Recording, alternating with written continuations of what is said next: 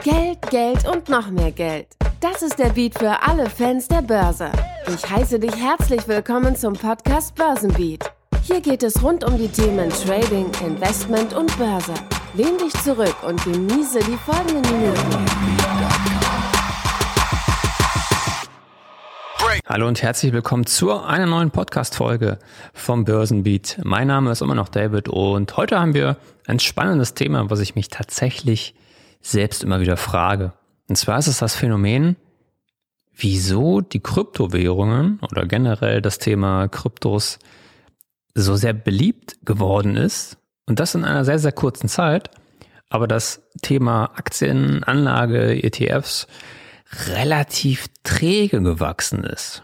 Also natürlich haben wir heute zum Glück eine ganz andere Zeit. Also heute, wenn es um das Thema Geldanlegen ähm, geht, ETFs, Sparpläne und so, das sind da so die, die Kultbegriffe inzwischen geworden. Das ist gar nicht mehr so sehr weit hergeholt wie früher.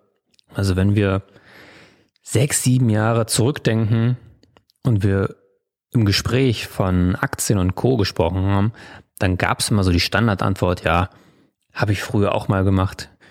Mein Vater, mein Kollege, der hatte auch mal in Telekom-Aktien investiert, hatte alles verloren, habe ich dann sein gelassen. Diese Zeit ist zum Glück zum großen Teil noch nicht komplett, gar keine Frage, aber zum sehr, sehr großen Teil Geschichte, weil das Thema oder die ganzen Themen ähm, eine relativ niedrige Einstiegsschwelle inzwischen haben. Wenn wir mal zurückdenken, wie unattraktiv das alles war, so ein eingestaubtes Depot zu eröffnen bei unserer Hausbank, egal ob bei der Bank, bei einer Sparkasse, das war relativ eingestaubt. Wir haben zig Kontoöffnungen gehabt oder Unterlagen gehabt, Fragen, die wir zum Teil gar nicht verstanden haben, um da endlich das, das, das Depot zu öffnen, mussten dann da das Geld überweisen und dann war das Interface, also die Oberfläche, die, die Bedienelemente, die waren halt auch so eingestaubt und eigentlich langweilig, dass wir, dass das Thema nie so wirklich kultig wurde oder modern wurde. Und zurück zur Ursprungsfrage, wieso haben es Kryptowährungen so schnell geschafft? Und wenn man das, das, die Themen an sich mal betrachtet, eine Kryptowährung oder eine Aktie, im Hintergrund zu erklären, muss ich sagen, finde ich persönlich eigentlich eine Aktie zu, zu erläutern, also ein, ein Anteil an einem Unternehmen und du profitierst von den Gewinnen oder Verlusten des Unternehmens zu erklären, das Konzept dahinter, viel, viel einfacher als jemanden eine Kryptowährung zu erklären. Klar, gibt es inzwischen auch 50 Millionen Videos dazu und schöne Grafiken und so weiter. Das bekommt man auch gut erklärt. Aber vom Konzept her, wenn wir uns mal überlegen, ist eine Aktie immer noch einfacher zu verstehen als eine Kryptowährung oder NFT, NFTs. Das sind ganz andere Welten. Aber trotzdem haben diese Thematiken es geschafft, viel beliebter zu werden. Gerade unter den jüngeren Leuten ist das Thema Kryptos viel attraktiver. Wenn, wenn ich ähm, neue Leute kennenlerne und wir so ein bisschen drüber reden, was wir beruflich machen, dann geht immer sofort sofort die Geschichten los aus der Kryptowelt. Was haben, was haben die Personen für Kryptos gekauft? Wo sind sie investiert? Wo sind sie auf die Nase gefallen? Wo haben sie das große Geld gemacht? Ähm, und die Frage ist, wieso haben die es geschafft? Wieso hat die Thematik Aktien, ETFs, ähm, gut, ETFs ist ja auch noch relativ frisch und modern, aber Aktien, Fonds, äh, Derivate, wieso haben die das so lange gebraucht, um einigermaßen modern zu werden? Und ich glaube ganz stark, das liegt einfach an der, wie soll ich sagen, an den Personen hinter den Kryptos. Das heißt, wenn wir uns mal anschauen, wo können wir Kryptos handeln? Welche Börsen haben wir? Ähm, welche Apps haben wir? Dann denken wir sofort an die schön einfachen, bedienbaren Apps oder auch an die Webseiten, an die Programme für, für, für den ähm, Rechner, iPad, Tablet, Smartphone, was auch immer. Die sind einfach gut gemacht. Und die Firmen haben es geschafft, diese Thematik, Coins zu kaufen, so einfach zu gestalten, dass wir oder dass viele dazu neigen, lieber in Kryptos zu investieren, als in die guten alten Aktien, in äh, Derivaten, Optionsscheine, was auch immer.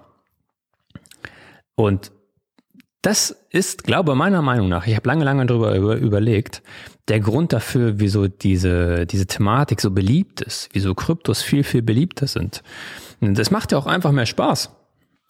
Abgesehen davon, wo wir jetzt am meisten Geld mit verdienen, wo die meisten Leute profitabel sind oder nicht profitabel sind, es macht natürlich einfach viel mehr Spaß, wenn wir eine schöne App haben, wo wir unser Konfetti sehen, wenn wir irgendwie einen Coin gekauft haben, wo wir schöne Diagramme sehen, was ein bisschen bunter ist, animierter ist, halt einfach eine schöne App. Und das zu verbinden mit dem Thema Investment oder Anlage, das haben die ganzen, ich sag mal, traditionellen Depotbanken lange nicht geschafft. Und ich glaube, wir können es den ganzen, den Kryptofirmen, ob es Börsen sind, ob es äh, Anlagewebseiten sind. Wir können es denen verdanken, dass sie das quasi vorgemacht haben und dass nach und nach auch neue Startups hinzukamen, auch, auch was den Aktienhandel zum Beispiel angeht.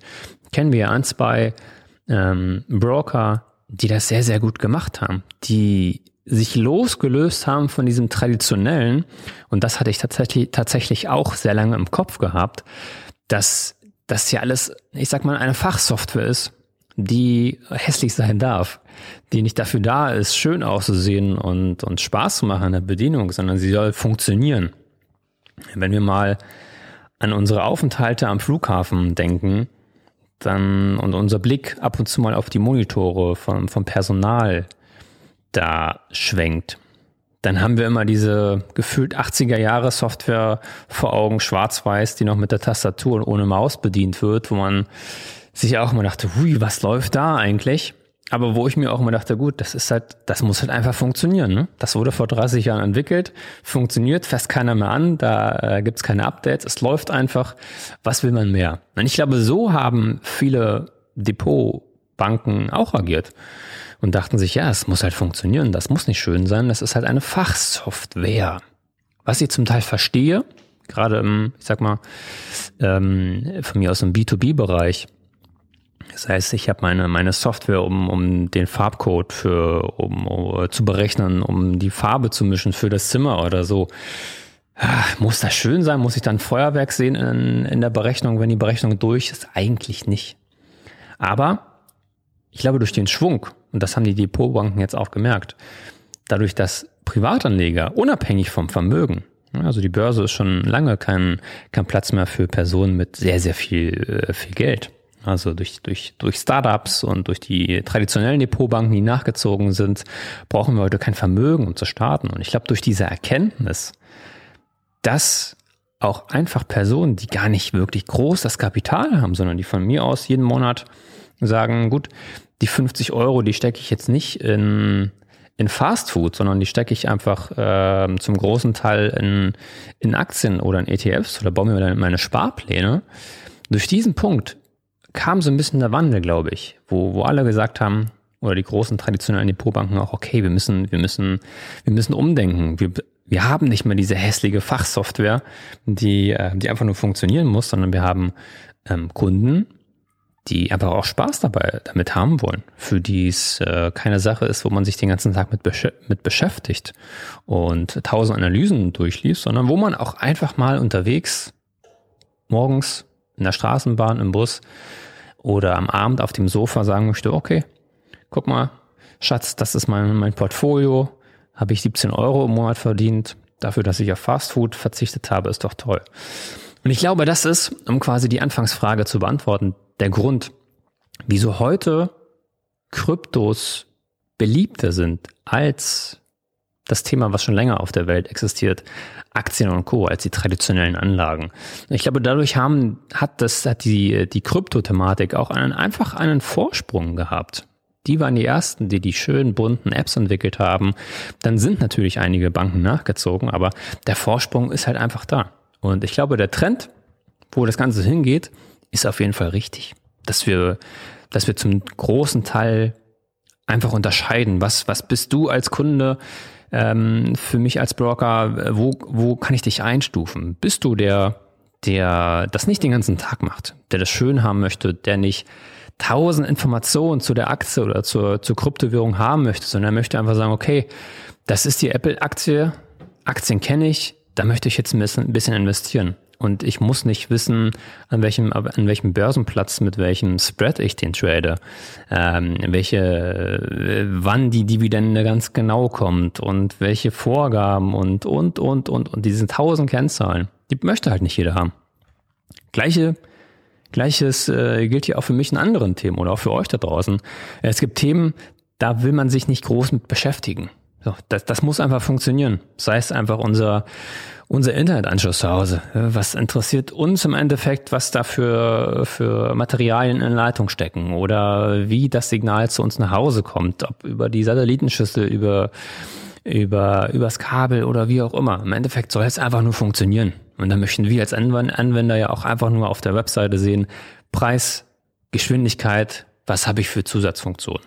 Wohingegen wiederum beispielsweise der, ähm, der Hoster oder das Unternehmen, was halt ähm, Server bereitstellt, ganz andere Informationen braucht. Er muss wissen, wie groß ist der Durchsatz, wie ist der Up- und Downlink.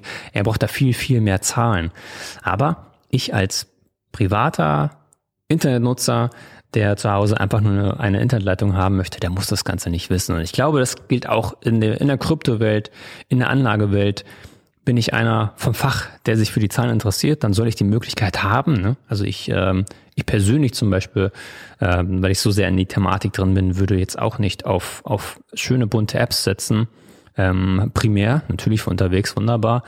Ich möchte halt noch die, die tausend Zahlen haben, weil es mich einfach interessiert. Und ähm, wenn die Depotbanken das unterscheiden und für beide eine Möglichkeit anbieten, dann geht das, glaube ich, in die richtige Richtung. Und dann kann das traditionelle Thema Aktien und Co. auch noch mehr Beliebtheit gewinnen. Und ich weiß nicht, ob wir die Kryptowährung mit überholen.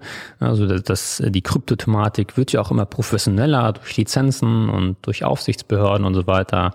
Hm, ich glaube, da kriegen wir beide Themen hoch. Aber das Schöne oder wo wir den Kryptos eigentlich danken können und den Firmen dahinter, den Unternehmern, zu sagen, Ihr habt das vorgemacht, wo das ganze Thema hingeht. Ihr habt das aus der langweiligen Ecke geholt und das ähm, hat sich auch auf das traditionelle Anlagen und äh, Anlegen und Investieren abgefärbt. In diesem Sinne wünsche ich dir weiterhin viele profitable äh, Transaktionen an der Börse und ich hoffe, wir hören uns bei der nächsten Podcast-Folge wieder. Bis dann. Ciao.